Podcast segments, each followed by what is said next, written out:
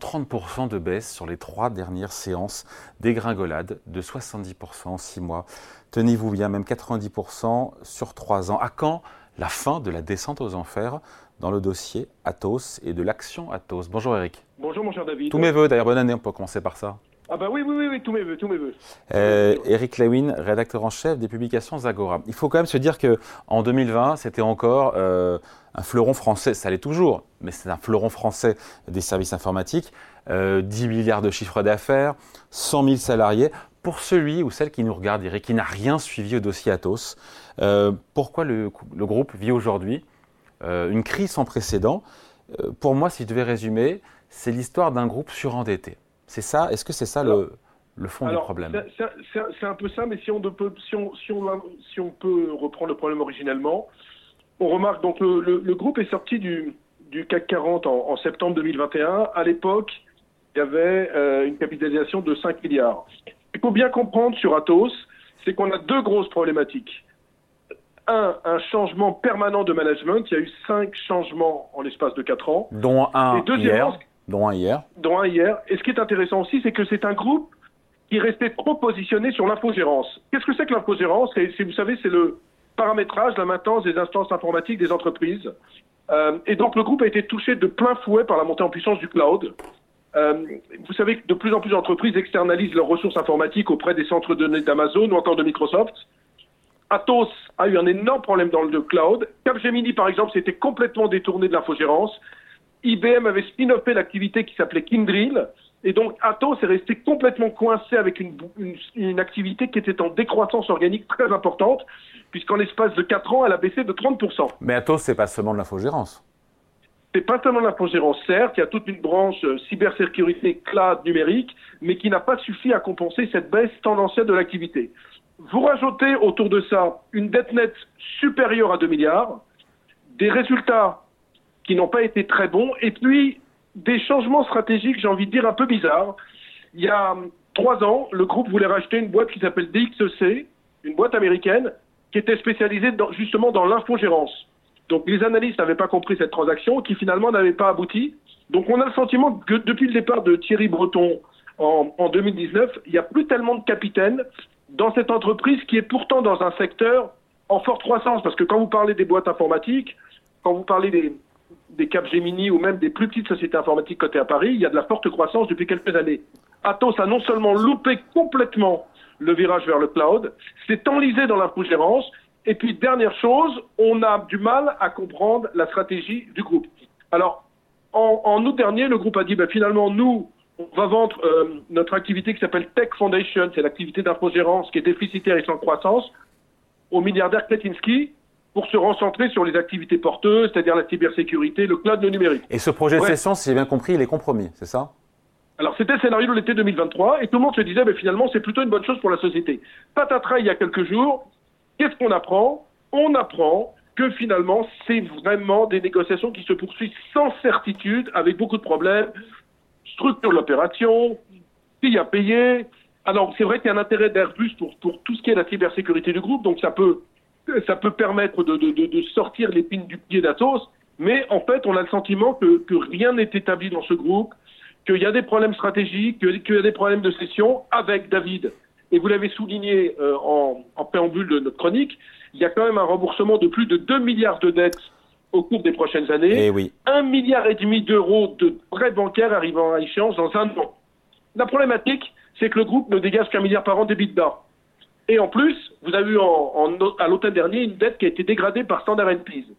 Donc vous avez un impact horrible pour les marchés financiers, un impact horrible pour les clients du groupe, et puis surtout une fuite des talents.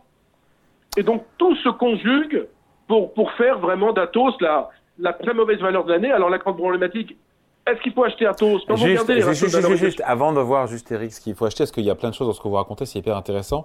Euh, il y a des échéances obligataires, des refinancements, et donc euh, Atos comptait sur, pour désendetter le groupe, comptait sur cette vente de la branche infogérance à Denis Kretinsky pour euh, un milliard et quelques, j'ai plus, plus les chiffres en tête, hein, à vous de me dire. Ouais, autour d'un milliard et demi, autour d'un milliard et demi. C'est ça.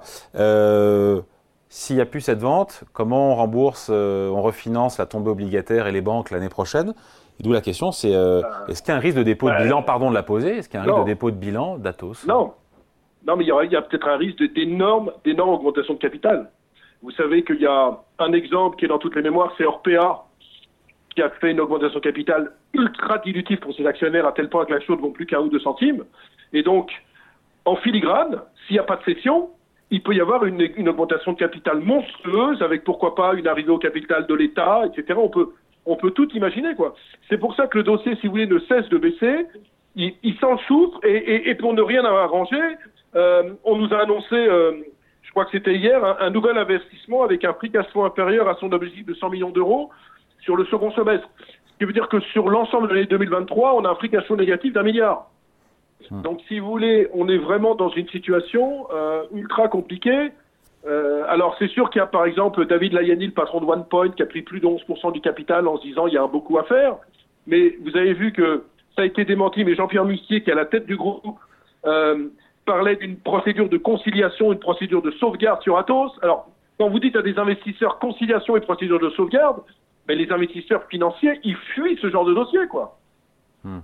Et donc, Moi, si je vous dis, je vais peut-être être en conciliation, vous rentrez pas dans mon capital. Donc, la problématique, c'est que vous avez un problème de management, un problème de stratégie, un problème d'endettement. Donc, c'est trois bouts à bout. Vous vous retrouvez avec une boîte qui vaut moins de 450 millions d'euros de capi, et vous n'avez pas envie de rentrer. Alors, c'est sûr que il peut y avoir du spill dans la journée, au fur et à mesure, s'il y a des annonces, des choses comme ça. Mais ça reste quand même très, très, très, très, très risqué. Et moi, j'ai très peur de la très grosse augmentation de capital. Oui, après, il y a, pardon, il y a l'activité cybersécurité euh, qui est censée être rachetée par Airbus pour un milliard et demi, un milliard huit. Ouais. Ça peut aider. c'est toujours d'actualité ou pas Ça peut traîner. C'est toujours d'actualité, mais ça peut traîner. Ça peut, ça peut mettre euh, trois mois. Euh, qu'est-ce qu'on fait d'ici trois mois? Comment ça se passe? Vous savez, il y, y, a aussi des actionnaires d'Airbus qui disent mais qu'est-ce que va faire Airbus dans, dans ce dossier? Pourquoi ici Pourquoi ils ne se recentrent pas sur leur activité d'aviation? Donc c'est pas si facile que ça. Ce genre de choses, c'est pas en 15 jours que ça signe. Hmm. Et donc d'ici là, on peut avoir toujours une torpeur sur l'action, une problématique, euh, une problématique sur l'action. Et puis, euh, il n'est pas dit du tout qu'Airbus soit intéressé par et le cloud, et la cybersécurité, et le numérique qui était logé dans la filiale Eviden. Il y a eu un changement. Il y a tellement d'interrogations. Ouais, notamment Donc, sur il y a tellement d'interrogations, David, sur ce, sur ce dossier que c'est pas difficile d'y aller. Ouais, euh, Atos qui, ont, il faut le rappeler, a changé hier euh, de patron en pleine crise, en pleine tourmente, en nommant son directeur financier à la, la direction générale. Euh, ça traduit quoi, juste derrière, ce, ce, remaniement ça... Non, mais Parce que ça n'a pas plu au marché, hein. c'était moins 15% directement sur l'action, ça. Hein. Bah oui, mais vous voulez, attendez. Non, hier aussi, il y a eu un avertissement, David, avec un free cash flow négatif. Ce qui a fait du mal, c'est l'histoire de ah. free cash flow négatif sur le second, sur, sur le second semestre. Mais Yves Bernard, qui était arrivé en octobre, était un mec du consulting. C'était pas quelqu'un du tout de l'informatique. Donc on a le sentiment que plus personne ne veut prendre la tête du navire. Alors il y a Jean-Pierre Mussier qui est, est l'ancien banquier extrêmement connu, qui avait vraiment restructuré Unicredit, mais on a l'impression qu'il est bien seul par rapport à tout ça, et surtout qu'il y a quand même 100 000, 100 000 personnes à gérer. Et moi, je peux vous dire, euh, je peux vous dire en interne, il y a beaucoup de fuites de talents. Parce qu'en ce moment, notamment dans la cybersécurité, dans le cloud, les talents s'arrachent. Et donc vous, si vous êtes chez Atos, vous n'avez pas envie de rester dans une entreprise dont vous vous dites que peut-être elle ne survivra pas, ou si elle survit, ça sera au, au, au moyen d'une énorme, énorme recapitalisation. Est-ce qu'on voit pas tout en noir, pardon Est-ce qu'on voit pas tout en noir parce que les objectifs financiers pour cette année ont été confirmés euh, par, euh, par Atos, à la fois le chiffre d'affaires et la marge Ouais, mais la dette, qu'est-ce qu'on fait de la dette? La grande problématique, c'est la dette. Est-ce qu'on est qu vit, est qu vit une semaine décisive, Eric? Non, mais attendez. Ouais. Et, et, vendre cette activité d'infogérance. Attendez, l'infogérance, hein, ils ne gagnent pas d'argent sur l'infogérance. Je citais un IBM qui avait spin-offé sa filiale d'infogérance, Capgemini qui est sorti, on ne gagne pas d'argent dans l'infogérance. Donc, si vous voulez, la problématique, c'est qu'est-ce qu'on fait de l'infogérance? Comment on restructure cette dette? Bien sûr que les indicateurs ne sont pas catastrophiques, mais mais il y a tellement, si vous voulez, d'une épée de Damoclès autour de ça que, que Atos, vous savez, ça me fait penser à Orpea. Orpea, quand c'était passé de 50 à 20 euros, on avait fait une chronique ensemble, est-ce qu'il ne faut pas acheter à 20 euros? Regardez combien ça vaut. C'est pas ce que je veux dire sur Atos. Je pense que Atos va être sauvé. Mais d'ici là, les investisseurs quittent le navire. Est-ce qu'on vit une semaine décisive critique euh, Est-ce que le groupe joue sa survie dans les prochaines semaines? Ouais, Dans les prochaines semaines, oui, mais ça peut être aussi euh, quelques mois. Hein. Il suffit que Airbus dise Moi, ça m'intéresse vraiment ce dossier, mais je vais mettre deux mois pour négocier pour qu'on prenne espoir. Donc, attendons de voir. Moi, j'ai pas envie on de. On fait quoi de, sur l'action? Ça cote 4 euros, ça en valait 70 en, en 2020. Est-ce qu'il faut, on fait quoi? On achète ou on vend Atos ou on fait rien? Bon, on vend pas découvert parce que la vente à découvert, c'est un suicide pour moi. Peut être complètement fou pour faire ce genre de stratégie. Acheter au cours actuel, moi, j'ai pas du tout envie compte tenu de tout ce que je vous ai dit. Alors, bien sûr, en intraday, les spécialistes de l'analyse technique, on n'en a jamais parlé, peuvent faire des coups intéressants. Ça peut faire plus 15, plus 20. Mais franchement, le dossier en termes fondamental, parce que moi, je suis un fondamentaliste, est extrêmement, extrêmement dangereux. Donc, on passe son tour en attendant. De toute façon, si la restructuration se fait, ça sera au prix d'une énorme augmentation de capital. Et si jamais il y a une vente des filiales, on aura, largement le temps de revenir sur le titre qui pourrait doubler, tripler, mais on n'en est pas là. Donc attendons. Il faut savoir, David, aussi de temps en temps, ne rien faire sur une action, même si c'est tentant d'acheter un groupe qui est passé de 70 à 4 euros en l'espace de quelques mois. Allez, merci beaucoup. Explication, point de vue signé Eric Lewin, le fondamentaliste et rédacteur en chef des publications Zagora. Merci Eric. Salut David, merci. Salut, ciao.